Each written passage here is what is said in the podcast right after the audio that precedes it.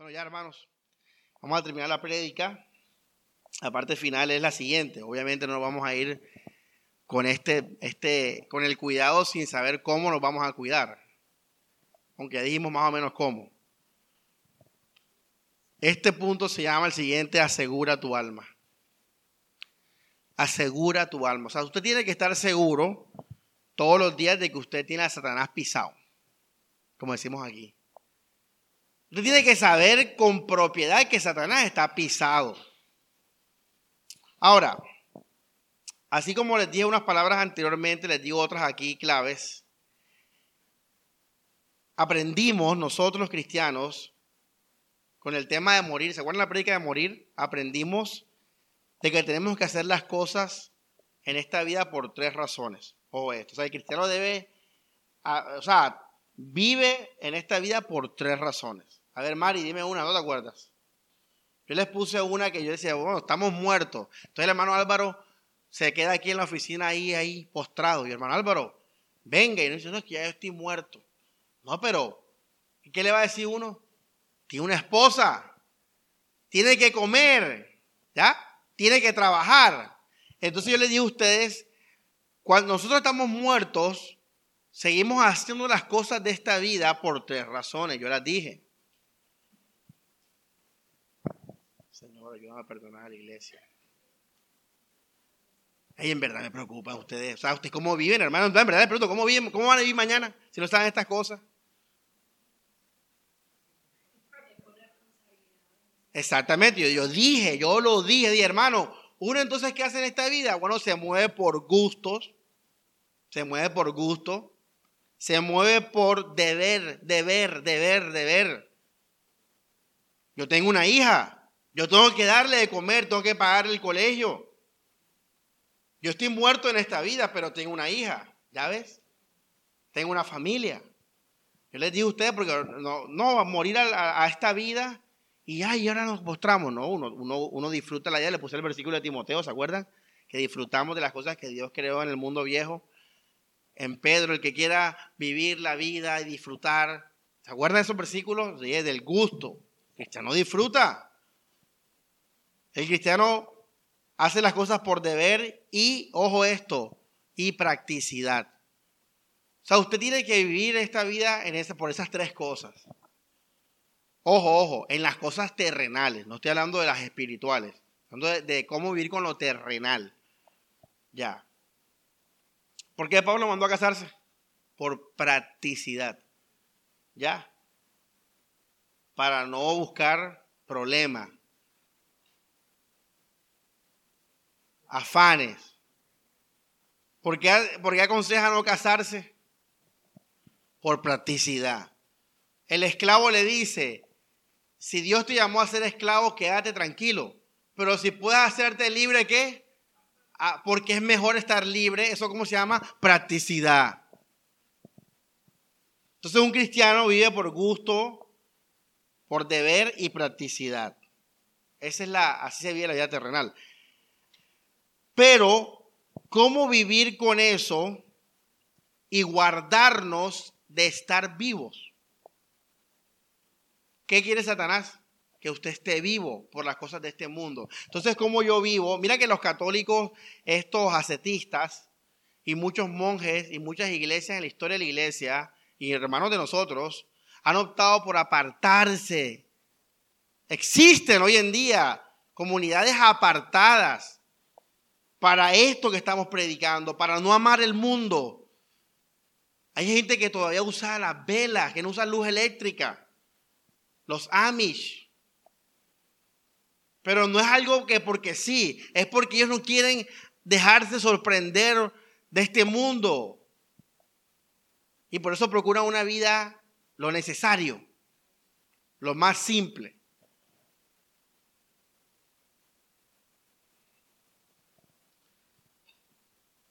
Entonces la pregunta es, ¿cómo nosotros podemos vivir la vida y al mismo tiempo garantizar, que es el punto, asegurarnos de que Satanás está pisado?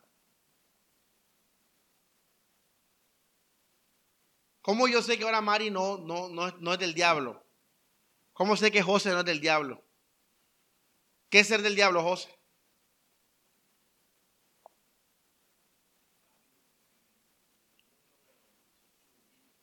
Estar vivo, perfecto. Eso es ser del diablo, estar vivo. Pero estar vivo no solamente el disfrute, José, en la moral, en, en cualquier cosa. O sea, incluso si tu paz la tienes porque haces cosas, obras, eres del diablo. Porque eso también sigue siendo humano, que es el problema de los Gálatas, ¿se acuerdan?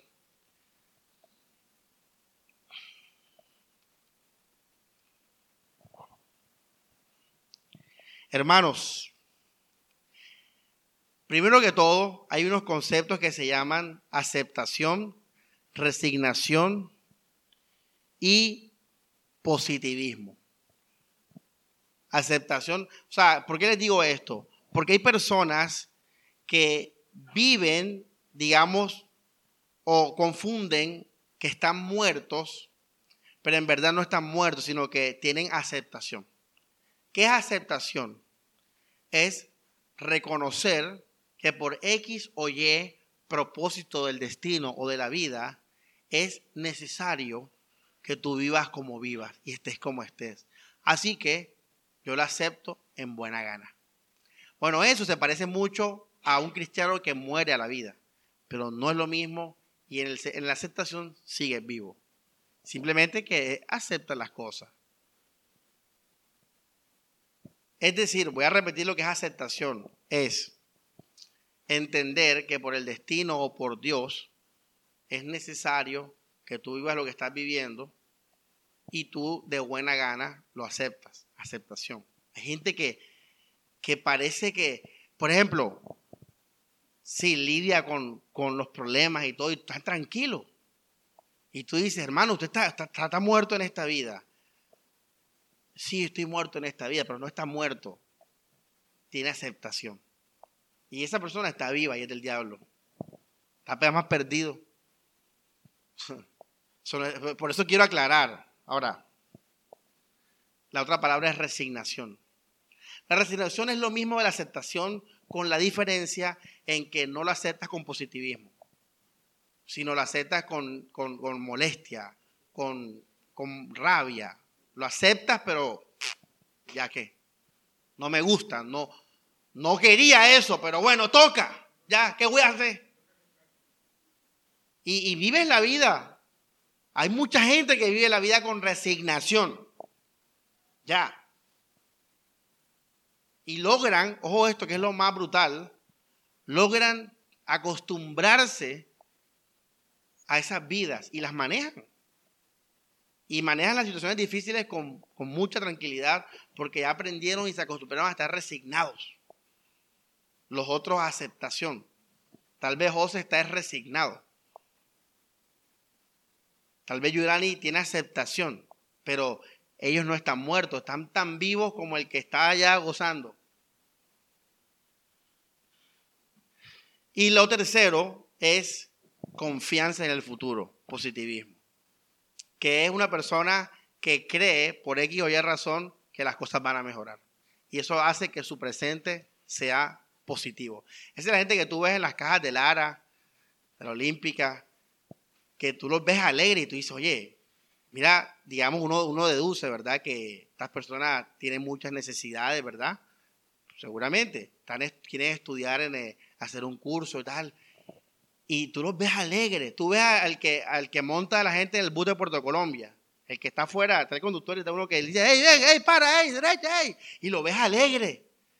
Dice, hay gente que es alegre, pero su vida es tronque vida terrible. ¿Ah? Vas al mercado allá, al boliche.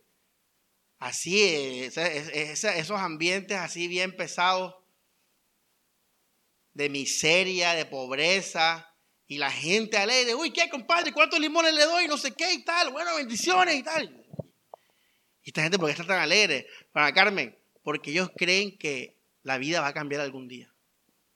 Eso se llama positivismo pero tampoco están muertos.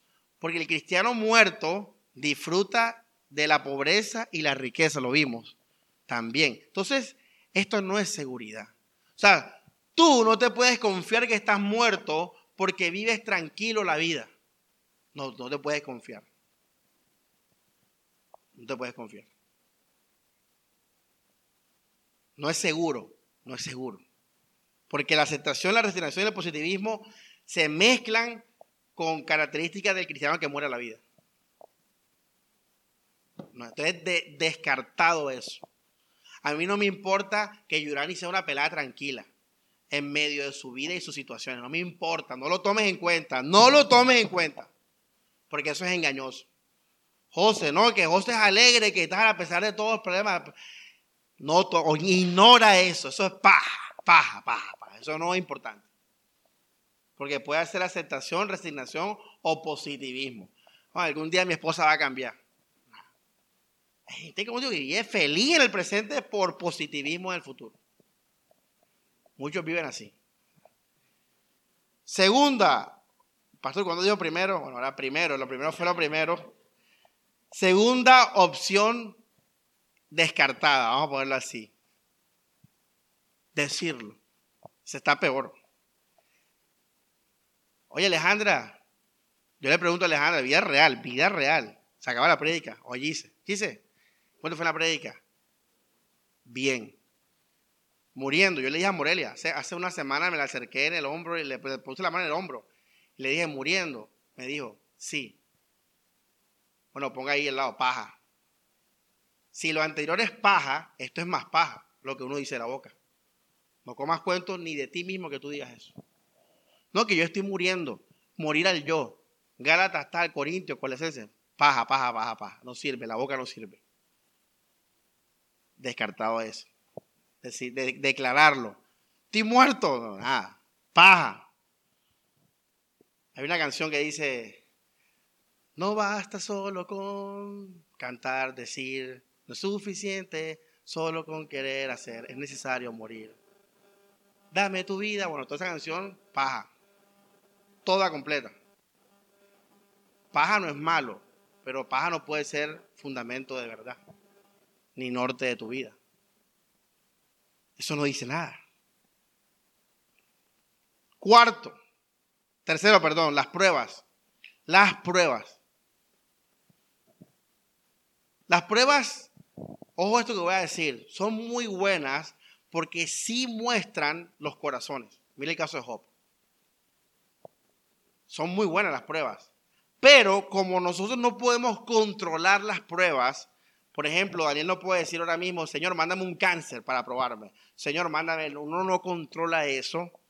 Tampoco puedes esperar las pruebas para esperar estar seguro y guardar tu alma. Porque te puedes morir hoy físicamente y te moriste esperando la prueba y moriste hoy. ¿Entendieron? O sea, el punto es el siguiente, el punto que estamos desarrollando se llama asegura tu alma. Entonces yo les digo a ustedes, bueno, nosotros estamos llamados a disfrutar del mundo, a, al deber hacer y a vivir con practicidad. Pero ¿cómo yo hago eso y al mismo tiempo garantizo que estoy muerto? Entonces sale una primera opción. Primera opción, eh, mostrando una actitud buena, frente a la vida y dije negativo, no sirve, porque la aceptación, la resignación y el positivismo pueden adulterar eso, porque ellos también logran que uno esté en paz en la vida. Entonces no es seguro. Segunda opción, segunda propuesta para asegurar mi alma frente al llamado de gusto, deber y practicidad. Decirlo. Yo creo en morir al yo, yo muero al yo, yo sigo a Cristo, cargo mi cruz. No sirve para nada. Literalmente es pura saliva. Tercero, las pruebas, enfermedades, eh, males, dolores, sí sirven, pero como no podemos controlarlas, o sea, no podemos decir quiero ser probado ahora y eso lo hace Dios, entonces tú no puedes esperar a ser probado, a que te dé cáncer, para asegurar tu alma. Entonces quedan descartadas también las pruebas. Entonces la pregunta es, pastor, entonces cómo yo aseguro mi alma? Es más, voy a hacer la prueba, José. ¿Por qué tú eres cristiano? ¿Por qué tú no eres satánico? ¿Por qué tú no estás con el, con el, sirviendo al diablo? Dímelo. ¿Por qué? Lo que sea que me vaya a decir, ya eso está descartado como garantía, porque aplica al punto de hablar. Pero dejemos que hable. Vida real, es una pregunta real, José. ¿Por qué tú no eres del diablo?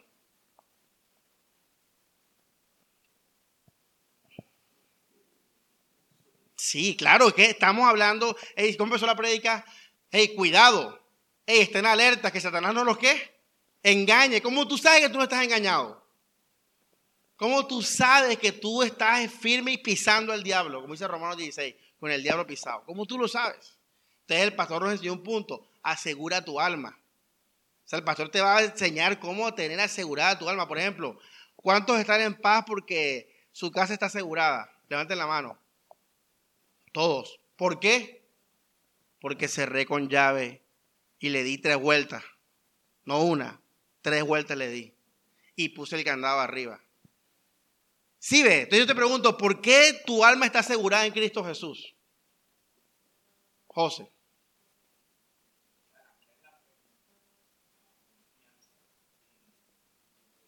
Pero el pastor descartó el decir. Todo, todo eso está descartado. Eso no sirve de nada. Que tú sepas cosas, que las hables, eso es paja también. ¿Cómo aseguro mi alma, pastor? Está la hermana con la camioneta, con la vida chévere, tal. Oye, la predica estuvo buena. Morir al yo, pastor, bacana. Ay, ¿quién no está bacano ahí? Como un video que dice de, de Dani que dice, vive tu mejor momento. ¿Lo has escuchado? Por Cristo. En la canción se trata de que por Cristo vive tu mejor vida. Y en el video sale con un Lamborghini, unas mujeres haciendo coro 90, 60, 90 en Miami Beach. Entonces como que bueno, está bien. Vive tu mejor momento. Claro, ¿quién no lo va a vivir en Miami Beach? Con un Lamborghini. y no, y hay hermanos que viven bien la vida y, te dicen, no, pastor firme, muriendo al yo. Está bien, pero ¿cómo lo aseguras? ¿Cómo aseguras? ¿Cómo aseguras? Ahora que me muero yo, ahora que.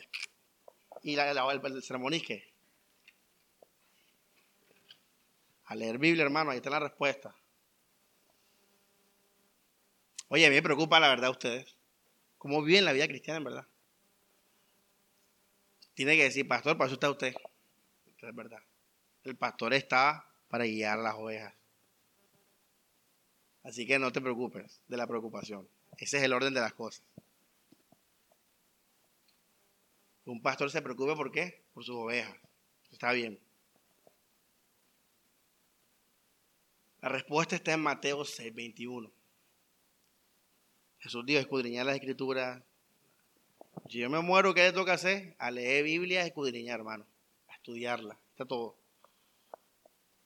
Mateo 6, 21. O en el caso de un pastor, pues. Brutal. Sube aquí la, la canta, pero directo.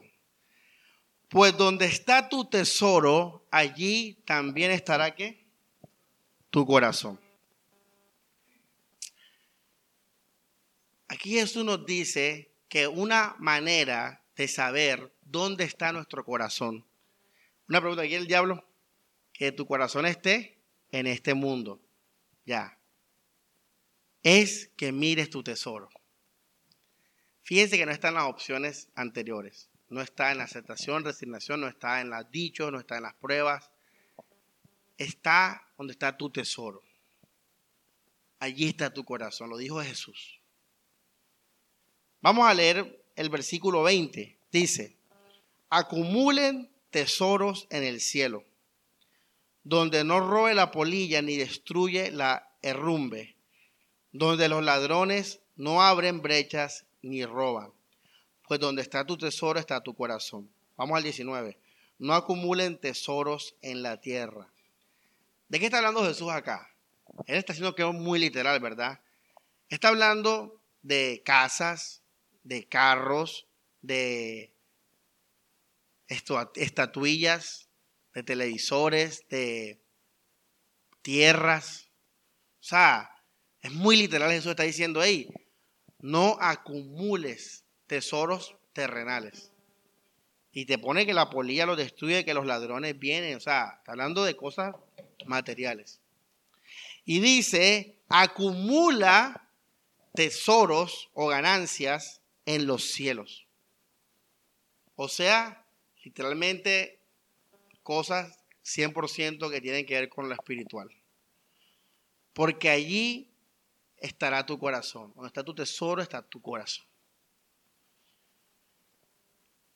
Vamos a Lucas 12, que es lo mismo en Lucas. Y miren, va a leyendo el contexto de esto y vamos terminando la enseñanza de hoy. Creo que va, va a durar una hora y media. Hace rato que no teníamos una hora y media. Dice Lucas 12, 32. Yo quería que durara una hora, pero... No temas, pequeño rebaño, que el Padre ha decidido darles qué cosa? El reino. ¿Sí ven, hermanos? No teman, pequeño rebaño. ¿Esto qué es? Confianza. Versículo 33. Vendan sus bienes y den limosna. De nuevo habla literal ahí. Consigan bolsas que no se rompan, un tesoro, miren esto palabra clave hermanos, un tesoro inagotable en el cielo.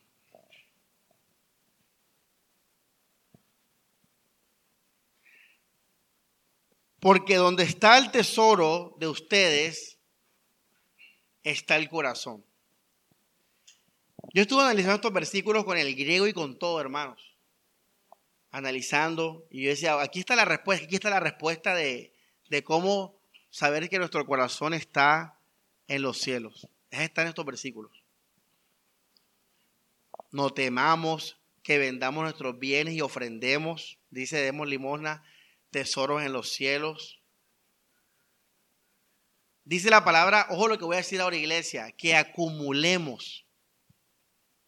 Oye, qué tremendo, que acumulemos. O sea, cuando uno lo, contraparte es lo que hace el, rico de este mundo. Que hace un rico, tú no vas a la casa de un rico y el apartamento está vacío. El rico tiene varios carros, tiene varias ropas, varios zapatos, ya. Porque tiene, exactamente, es lo contrario. Jesús dice, acumula en los cielos. Vamos a 1 Timoteo 6, 17 y habla de los ricos.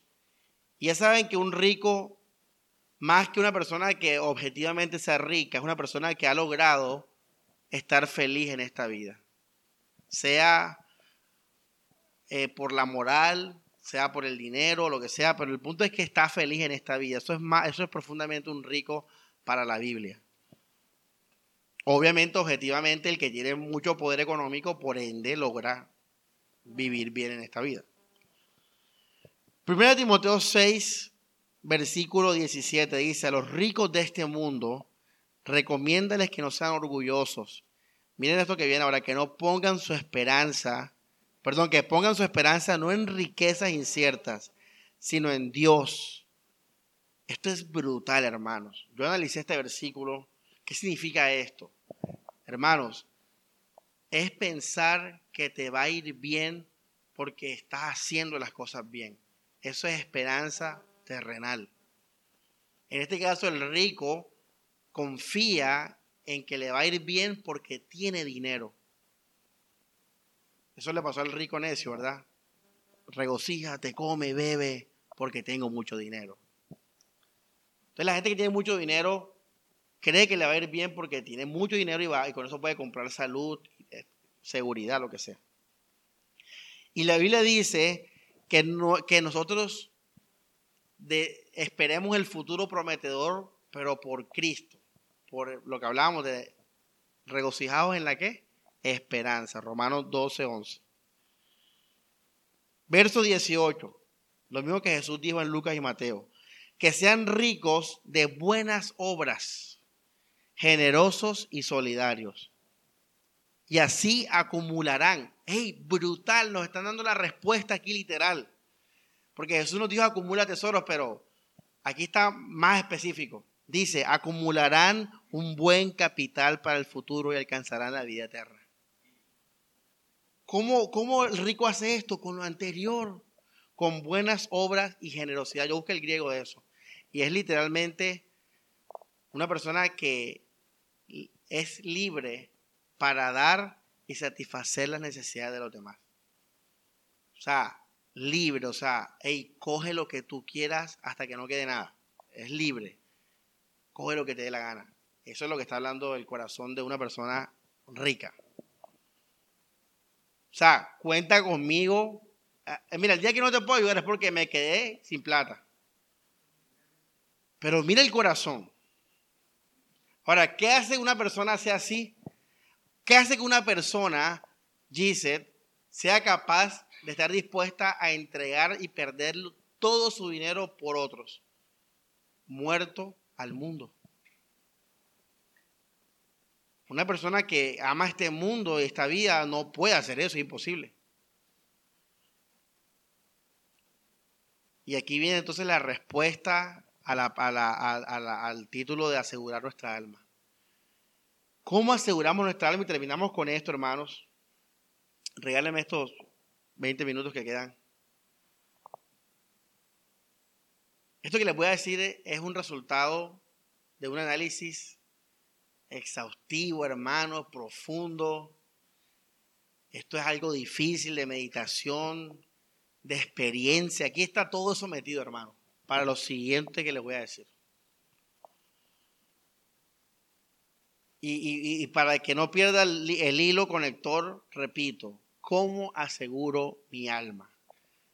Cualquiera que esté avispado ahí y haya leído el versículo dice, pastor, fácil, haciendo cosas Fíjate que eso no estaba en la lista. Aceptación, resignación, positivismo en el futuro. Decirlo. Las pruebas. No está en la lista. La respuesta va por ahí. La respuesta es haciendo cosas. Yo aseguro mi alma haciendo cosas. Pregunta, ¿Cómo un rico asegura su alma desde primera de Timoteo 6, 18? Usted no puede decir, no, confiando en la fe en Cristo. No dice nada de eso. Ahí dice, cogiendo tu plata y estar dispuesto a, a satisfacer y bendecir y que disfruten otros por tu dinero. Y así, ¿qué dice la Biblia?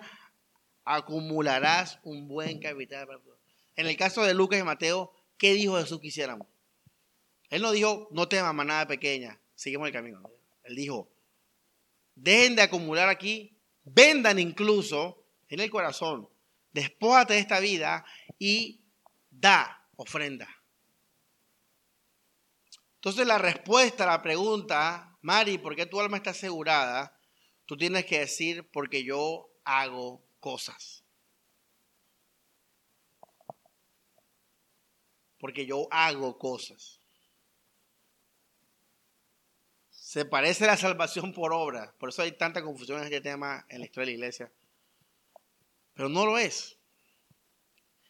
Santiago 1.22, ahí está. Santiago 1.22, este es el versículo, digamos, que introduce esta última parte de la prédica. Para estar asegurados frente a Satanás, al enemigo, que es bien poderoso y complejo sus ataques y todo lo que hablamos. ¿Qué dice Santiago 1.22, Mari?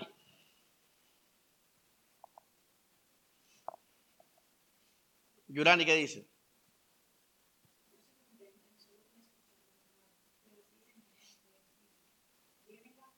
Brutal. ¿Sabes qué es lo que me sorprende ese versículo?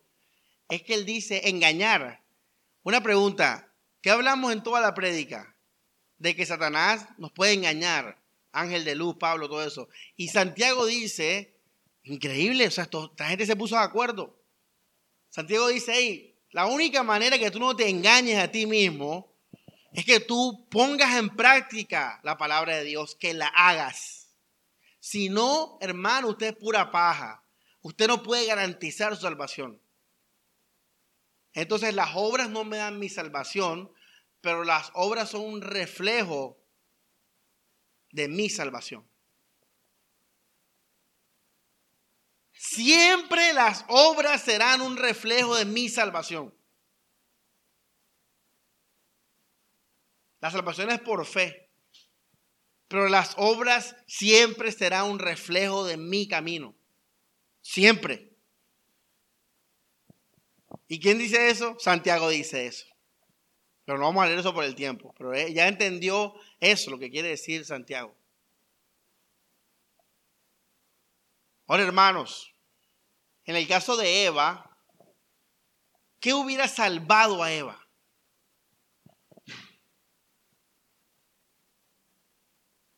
Ah, hermanos, sí, pero que en la práctica que hubiera salvado a Eva. No, nada, eso no lo hubiera salvado porque eso no la perdió a ella. No comer. Ella no, ella no se perdió por escuchar. Hermano, dice Satanás te va a hablar todos los días. Tú no tienes forma de escapar de la voz de Satanás. Ya lo vimos ahora. Satanás te va a hablar en todo momento.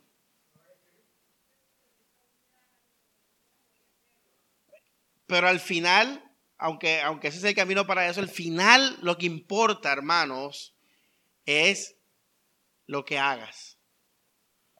Y por ende, lo que dejes de hacer. Cuando haces, dejas de hacer. Cuando dejas de hacer, también haces. En el caso de Eva, ¿qué le hubiera salvado a ella? No comer. Obedecer a Dios. Irse con su esposo Adán. Comer del otro árbol. Bueno, iglesia, vamos a respirar profundo porque es, una extensión del, del, núcleo del tema y podemos dispersarnos. Ya ha pasado una hora, tal vez tengan hambre ya, pero esto es muy importante. Porque esto es la solución. Vamos a respirar profundo. Diga conmigo, usa. Agárrese aquí, ve. Atención, hermanos, porque de esto depende tu vida.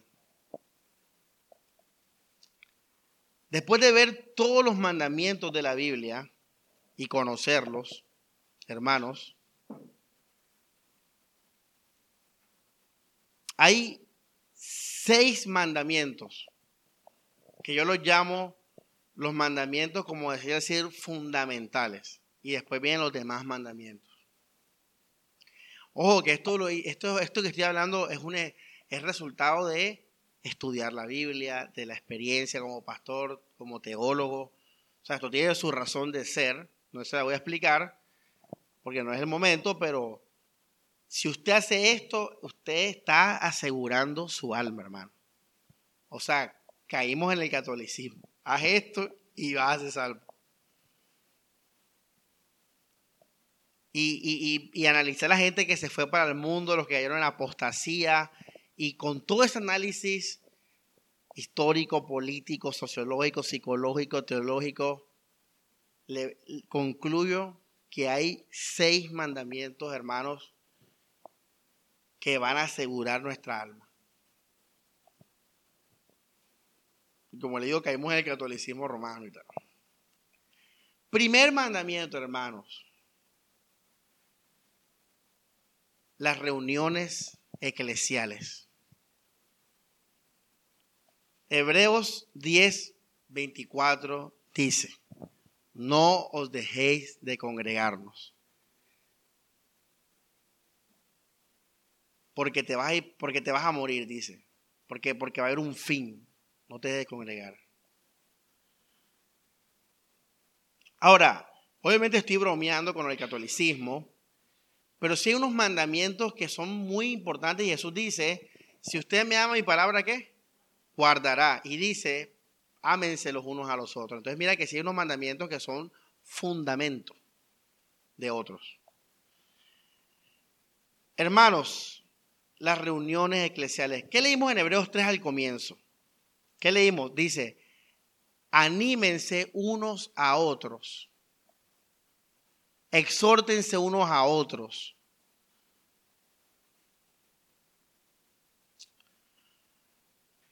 Reunirme con la iglesia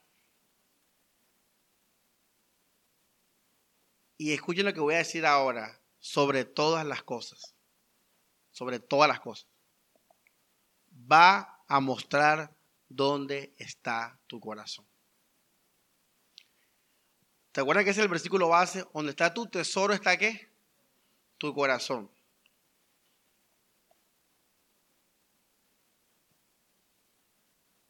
Cuando uno prioriza las reuniones de la iglesia, mira, reunión de membresía, reunión de ministerio, eh, retiro de carnaval, eh, reunión pastoral el viernes, culto de jóvenes, culto de damas, culto de caballeros, culto de lo que sea. Cuando tú en tu corazón dices, hey, esto es prioridad en mi vida, sobre un matrimonio, sobre un cumpleaños, sobre unas vacaciones, ¿tú qué estás diciendo ahí? Estás diciendo, mi prioridad está convirtiéndose en Jesús. Mi prioridad. ¿Dónde está tu tesoro está qué? Tu corazón. ¿Dónde está tu riqueza? Donde tú ves tu riqueza, ahí está tu corazón. Segundo mandamiento. Ofrenda de muerte. Y ese es el que leímos literal en Timoteo y en Lucas. Ahí el tema literal es la ofrenda. Yo le coloqué ofrenda de muerte. Porque la ofrenda de muerte, hermanos, es aquella que, siempre que vamos a ofrendar, tú tienes que decir en tu mente lógica, esto está, esto es ilógico. Ahora, ¿dónde está tu tesoro está qué? Ese es el versículo literal. Si yo midiera lo que tú amas, por dónde inviertes tu dinero, ¿cuál sería la respuesta? Ese es lo literal de Jesús.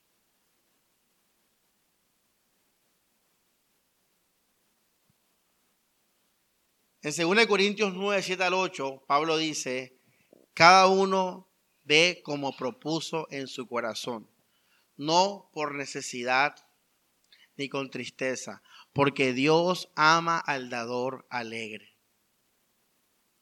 Cuando yo ofrendo y ofrendo siempre con mi corazón, y aclaro, esto no aplica a los levitas, esto no aplica a los hombres del ministerio, porque ellos están ofrendando su vida. No es un tema que hemos tratado, pero ajá, paréntesis. Hermanos, yo, eh, yo tengo que amar menos mi vida para yo poder ofrendar de muerte. Yo tengo que amar menos mi vida para yo no tratar de no faltar a la iglesia. Tengo que amar menos mi vida. Si yo amo mi vida de primero, yo no voy a poder congregarme en todo momento. Si yo amo mi vida y es lo primero en mi vida, yo nunca voy a dar ofrenda de muerte. Nunca diría como David, no daré nada a Dios que no me cueste. Eso es imposible. Siempre vas a dar lo que te sobra o lo que en tu organización tú puedes dar. Nunca vas a dar esa ofrenda de muerte. Llama la primicia, llama la espontánea, lo que sea. No puedes.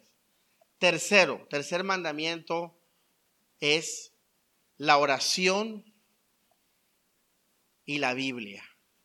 Y cuando hablo de Biblia, hablo el estudio de la, de la Biblia, el estudio de sus libros, de las prédicas eh, de, de Pablo, de Pedro, de Juan, de David, de Moisés, las enseñanzas de la iglesia, la teología, estudio de eso. Ahora, ¿por qué esto es importante? Yo, en la gente que se empezó a apartar al mundo, dejaron de, de venir a la iglesia, fíjate. Por eso yo le digo, esto fue un análisis. Ya no querían congregarse como antes. En cambio, cuando uno se convierte al Evangelio, ¿qué hace uno, hermano Álvaro? Anda metido ¿dónde? En la iglesia, en todo. Entonces, fíjate que sí es importante, estos son síntomas que uno puede ver. No es paja como de hablar. No es como te sientas. Yo estoy viendo esto. Ahora, la oración y la Biblia, porque son todas importantes, porque el que, el que está amando este mundo deja de orar. El mundano, el que se aparta, deja de orar, al menos orar bíblicamente, y deja de leer la Biblia. Esas son sintomatologías de que algo está raro. En cambio, el que está en su corazón en el cielo, ora y lee la Biblia y la estudia y la ama. Y las prédicas y todo, está en eso apasionado. Tú no le puedes invertir mente a cosas que tú no amas. A José le gusta compartir con los amigos y, le gusta, vamos a playa con amigos, disfruta la playa. Vamos a jugar con amigos, disfruta el golf. Vamos a tocar música con amigos, disfruta la música. Pero yo digo a José, José, esto es hipotético, esto no es real. Yo digo a José, José, vuélvete un experto en la guitarra. Él me va a decir, Samuel, no tengo tiempo para eso. Pero es que porque no le interesa la guitarra como tal, le interesa es compartir con los amigos, sea en la música, sea en la playa o sea aquí o allá. Entonces la persona que deja de estudiar la Biblia o no la estudia, dice mucho. Dice mucho. Porque nosotros estamos, esta es nuestra vida. Hemos perdido todo por esto, hermanos. Así que ese es el tercer mandamiento. Cuarto, el servicio. Ah, bueno, los, versículos del anterior. Santiago 1.21 de, vamos a leerlo, disculpe que no se lo dije. Ojo, pastor, o sea que ahorita que la Biblia y orar para ser salvo. No, mira y analiza tu vida. ¿Por qué lees tan poco la Biblia? ¿Por qué pasas tan poco tiempo en oración? ¿Por qué no colocas las cosas en oración? ¿Por qué no estudias las prédicas? Y eso sí va a hablar de tu salvación. Y de si tu corazón es del diablo y estás amando este mundo, o tu corazón está en los cielos y en las cosas de arriba. Tremendo, ¿ah? Porque como te digo, el que se va enfriando va dejando esto que le estoy reuniendo. Ay, el miércoles, ay, yo voy a faltar el miércoles. Deja de orar, ya no lee la Biblia. Ahí está. Por eso les dije, ojo con estos mandamientos. Santiago 1.21, ¿qué dice? ¿Quién lo tiene? A ver.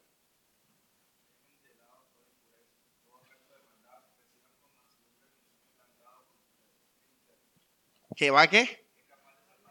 Oye, ¿tú crees que si yo sé que esto va a salvar mi vida, yo no voy a estar metido de cabeza en este libro? Claro que sí. Yo voy a estar de cabeza porque este libro va a salvar mi vida. Es lo que dice Santiago. Ahora, Pedro, primera de Pedro 2.2, dice, desead como niños recién nacidos la leche espiritual no adulterada para que por ella crezcáis para salvación. Igual que Santiago, asocia la Biblia con la salvación, el estudio de ella. Así que si yo veo que mi hermano no está estudiando las prédicas, no está estudiando la Biblia, ¿qué me está diciendo mi hermano? Ya no es un niño deseando la leche no adulterada, sino que está deseando las cosas de este mundo. La ropa, el físico, el gimnasio, la reputación, la salud, la plata, sus sueños, cómo vive. Está prestando atención a cómo vive, ahora está prestando atención a cómo vive. Ahora me di cuenta que gano esto apenas. ¿Ya? Ahí empieza a haber un corazón desviándose. El cuarto punto, servicio a la iglesia, servir a la iglesia con mis dones, recogiendo la silla, limpiando la iglesia, tocando en la música, abriendo los cultos con devocionales, sirviendo la comida en las reuniones, servir a mi iglesia. Primera de Pedro 4, 10, 11. Búscalo ahí, si lo vas, lo, lo vas leyendo tú. Ahí rápido.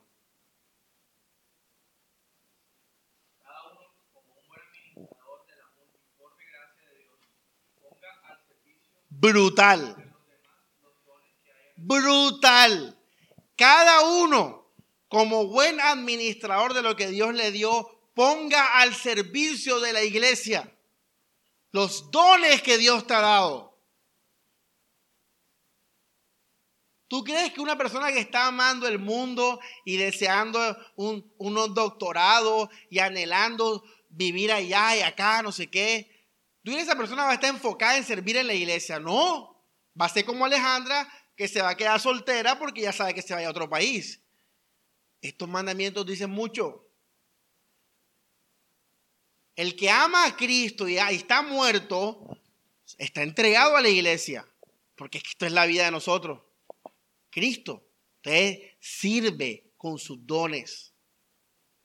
Pastor, ¿En qué, ¿En qué lo puedo ayudar? ¿Qué puedo servir a la iglesia? ¿Ah? Sí, el 11. Más se voltea José, léelo tú. Quien predica,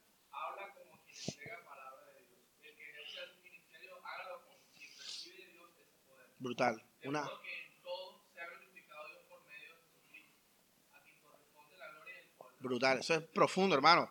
Y mira que, ¿qué dijo el pastor al comienzo? Que estos mandamientos no, los elegí porque sí. Después de un estudio de sociología política, experiencia, teología, son claves estos versículos. Estos mandamientos, perdón, son claves, son fundamentos. Romanos 12, 4. Brutal también, brutal. Cuando yo me vaya al cielo van a decir, hey, tú eres el pastor del brutal ese, que anda... de-". Sí, sí, yo soy. Romanos 12, versículo eh, 4, dice, es como un cuerpo, tenemos muchos miembros, no todos con la misma función. Así que, aunque somos muchos, formamos con Cristo un solo cuerpo, estamos unidos unos a otros como parte de un mismo cuerpo. Tenemos dones diversos según la gracia que Dios nos ha dado a cada uno. Ahora vamos al versículo, a saltar al versículo eh, 9, dice, amen con sinceridad, aborrezcan el mal, tengan pasión por el bien, en el amor entre hermanos, demuéstrense cariño, estimando a los otros como más dignos. Con celo incansable y fervor de espíritu sirvan al Señor. Fíjate que servir a la iglesia es servir al Señor. Donde está tu tesoro, está tu corazón. No me hables más hermano. No hables paja. Asegura tu alma. Quinto, amor y perdón. Amor, ágape y perdón. No vamos a entrar en detalle porque eso lo hemos hablado mucho en esta iglesia.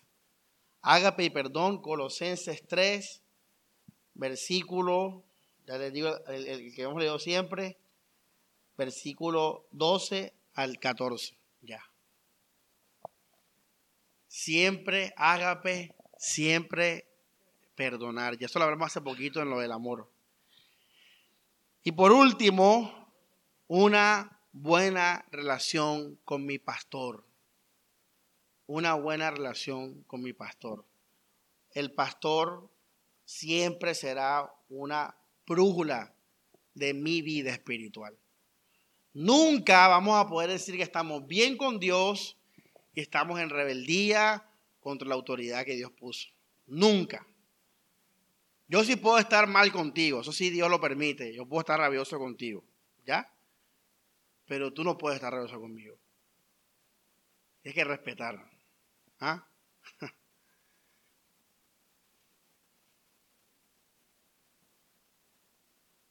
Hebreos 13.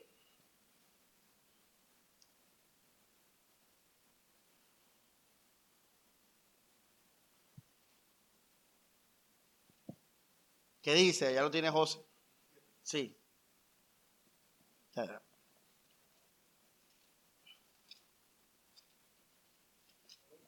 Hermanos, dice la Biblia, obedezcan y sométanse a sus guías. Ya déjenlo así. ¿Por qué este mandamiento es tan importante, hermanos? Porque tener una autoridad que no sea la naturaleza la que te lo impuso, sea tu papá o tu mamá o tu tío o tu abuelo. Segundo, que no te dé dinero, o sea, tu jefe. Tercero, que no te vaya a hacer daño físico, la policía. Y aún así, yo someterme a ella, hermano, usted tiene que estar muerto. Ningún vivo se puede sujetar a un pastor. Ningún vivo. Todo el que se sujeta a un pastor tiene que estar en humildad. Tiene que morir, tiene que confiar en Dios.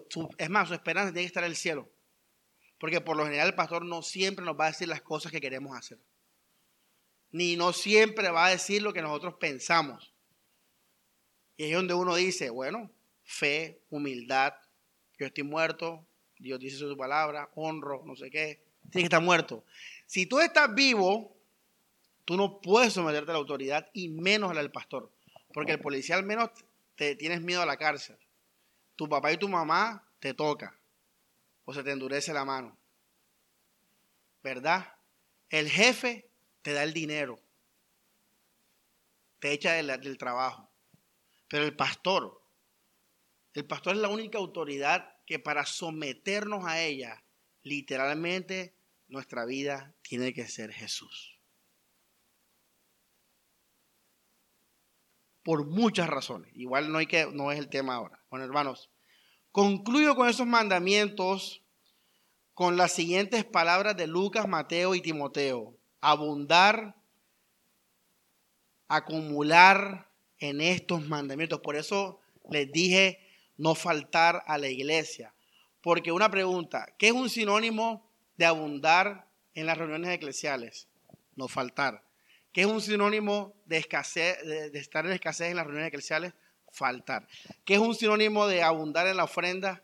Dar más allá de mis fuerzas.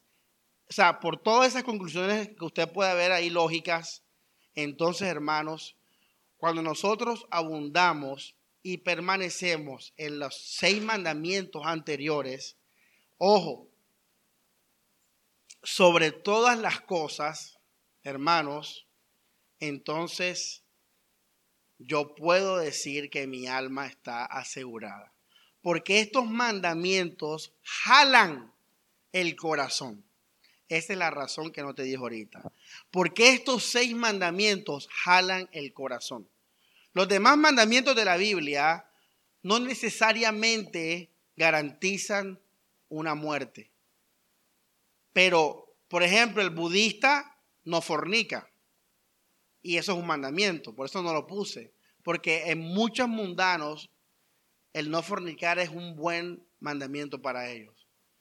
Pero ningún mundano honra y se sujeta a un pastor cristiano de corazón. Ningún mundano es capaz de perder su vida por la causa de Cristo, si no será cristiano. Pastor, y si lo hace, se volvió cristiano. ¿Por qué el joven rico no se salvó? Dígalo. Porque no, no dio, no, no, no hizo, no hizo. Entonces, la salvación no es por obras, pero estos mandamientos son mandamientos que para mantenerte en ellos, aclaro José, permanecer en ellos. Y segundo, abundar en ellos, usted tiene que estar muerto. Mari no puede seguir amando y perdonando si llega a estar vivo un día. Mari no va a seguir dando ofrendas de muerte si vuelve a vivir mañana. Mari va a perder interés en la Biblia y en la iglesia si empieza a amar el mundo. Pero si Mari permanece y abunda en estas cosas, sí o sí tiene que estar muerta, hermanos. Entonces, de esta manera aseguramos nuestra alma. Por esa razón, miércoles, entonces o se divide la prédica en dos. Por esa razón, vamos a 1 Corintios 9, 16. Pablo dice lo que dice. Hermano, estudie la enseñanza porque sé que seguramente ya no, todos tienen, muchos tienen atención dispersa. Están pensando ya en la costilla y en el caldo y eso. 1 Corintios 9, 16, ¿qué dice? Dice, anunciar la buena noticia no es para mí motivo de orgullo, sino una obligación a la que no puedo renunciar. Si es como Pablo se refiere al mandamiento, en este caso de servir a la iglesia, en este caso el evangelismo, como una obligación. Porque Pablo sabía que el día que él dejara de hacer estas cosas, su corazón iba a empezar a llenarse del mundo y del amor a esta vida. Hermano, Jesús dijo, tú no puedes amar a dos señores. O esto es lo primero en tu vida y abundas en esto, o vas a abundar en otra cosa que no sea las cosas del Señor Jesucristo. ¿Ya ves? Y en el versículo 27, mira lo que dice Pablo. Dice, golpeo mi cuerpo y lo someto no sea que después de predicar a los otros quede yo descalificado. ¿Y qué está hablando ahí Pablo? El contexto cuál es? El mismo, el servicio a la iglesia. Hermanos, el día que yo deje de estudiar la Biblia y deje de predicar el Evangelio, hermanos, ahí de mí. Porque empecé a amar otras cosas. ¿Ya? Y Termino con este versículo, Proverbios 26, 26.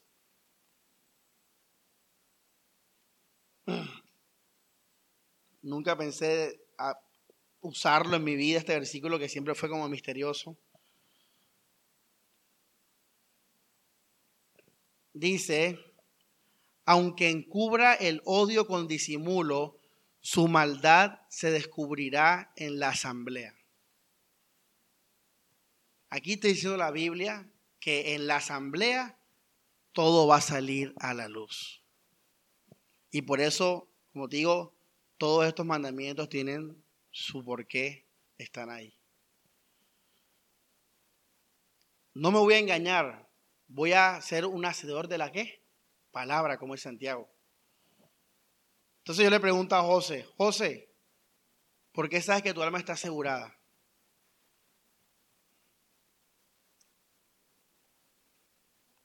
¿Qué diría uno? Respuesta incorrecta. Me siento así, me siento asado. Estoy bien, pastor, en Cristo, muriendo. Nada, tú sirves. Respuesta correcta. Bueno, pastor, porque todos los días estoy abundando, acumulando riquezas en los cielos a través del servicio a mis hermanos, a través de la congregación, a través de la morágape, a través del estudio de la palabra. Eso es correcto. Él puede decir que va por el camino. Porque para José sobrevivir y abundar en el camino, tiene que morir tiene que morir. Un vivo no puede permanecer y abundar en esos seis mandamientos. No puede. Así que el día que José, y mira que yo les he contado testimonios de la vida real, gente que ha sido discípula a mí, después me dicen, tú no eres nada mío, tú no eres que yo, no que nada. ¿Ya ves? Ahí está. Entonces, estos mandamientos son reflejos, son una, una muestra. Pastor, un versículo para eso. Ya te lo leí en Santiago, guarda la palabra. Esto es la palabra, no es la palabra. No te leí los versículos ahora. Son mandamientos, pero son mandamientos que yo voy especiales porque abarcan el fundamento de un corazón que necesita morir hasta el final. Y tienes que abundar en esto. Y termino con esto, hermano. Ya, para que cumplamos la, la, hora y 45. Oye, esto hay gente que se ve una serie, en un día se ve una serie completa. Y si usted se pone a quejarse por una predica de dos horas, hermano, ojo. Porque todo eso va va diciendo. Usted tiene que decir, chévere. Hoy la predica fue dos horas bacano. Fue algo extra, algo doble comida. Y termino con esto, hermanos. ¿Qué diferencia entre un cristiano que tiene su alma asegurada a un fanático? Porque en las iglesias pentecostales abundan gente que hace estos mandamientos al máximo. ¿Cómo tú, te diferencias de un fanático? Pues algo del corazón. El fanático hace lo que hace porque su paz y su vida está en esas obras. En cambio, el cristiano hace todo lo que hace, esa pasión que tiene, porque ya está en paz y en amor libre, glorifica a Dios. El fanático necesita esto. El cristiano no necesita nada, está completo. Y hace esto es por amor a Cristo y para su gloria, en libertad. El fanático es, un enfermo psicológicamente, es una persona psicodependiente de las cosas de la iglesia. No en un sentido objetivo, sino en un sentido emocional, sentimental, existencialista. Esa es la diferencia. Pero, pero por fuera el fanático se puede confundir con el persona que está abundando en estas cosas. Así que si te llaman fanático, pues es lógico, puede tener lógica, porque por fuera nos vamos a parecer al fanático, ya que externamente está ese amor a la Biblia, oración. Bueno, hermanos, no nos olvidemos del diablo y aseguremos nuestra alma y, para saber que no estamos siendo engañados por Satanás. Que al final lo que quiere Satanás es que volvamos a vivir. Así que tengo seis mandamientos que me regaló mi iglesia hoy para tenerlos como referencia a mantenerme muerto. Todos los días. Así que si el diablo me engañó el viernes, estos mandamientos me van a ayudar a, jalar el corazón. A jalar el corazón. Y si veo que estoy cediendo en uno de ellos, ojo, ojo. Porque el corazón se puede que endurecer. Vamos a orar. Dios Padre, gracias por tu palabra, Señor. Gracias, Dios, porque nos dices todas las cosas para vencer, para vivir en sabiduría, Señor, para vivir cuidando nuestra salvación, Dios, como dice Pablo, para vivir cuidando nuestra libertad, para no caer de la gracia, Dios. Gracias porque nos dices todo como un padre, Señor, que ama a sus hijos. Gracias por tu palabra de vida, Señor. Y gracias por siempre, Dios, recordarnos las artimañas de Satanás y darnos también las herramientas para cuidarnos, Señor, para estar alerta, Dios, para velar, Señor. Y hoy hablamos de esos mandamientos que, Pablo nos dice, eh, abundando en oración. Jesús, Señor, tú nos dijiste que no dejásemos de orar para no entrar en tentación. Gracias, Señor, porque tu palabra también nos da, es lumbrera y nos guía específicamente, Señor, a los mandamientos que fundamentales, Señor, de la vida cristiana, Dios, para mantenernos cargando la cruz, para mantenernos purificando el corazón, Señor, para mantenernos, Dios, anhelando las cosas de arriba y no las de la tierra, Señor. Y Señor, abre nuestros ojos, que ningún hermano aquí, Señor, esté engañado.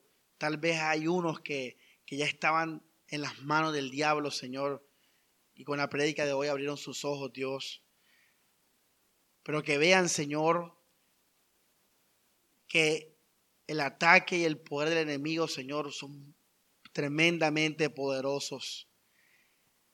Y la victoria es fácil en ti, Jesús, pero es en ti, Señor. Es fácil permaneciendo en ti. Es fácil, Señor, obedeciendo tu palabra, Dios, guardando tu palabra, Señor. Es fácil vencer a Satanás.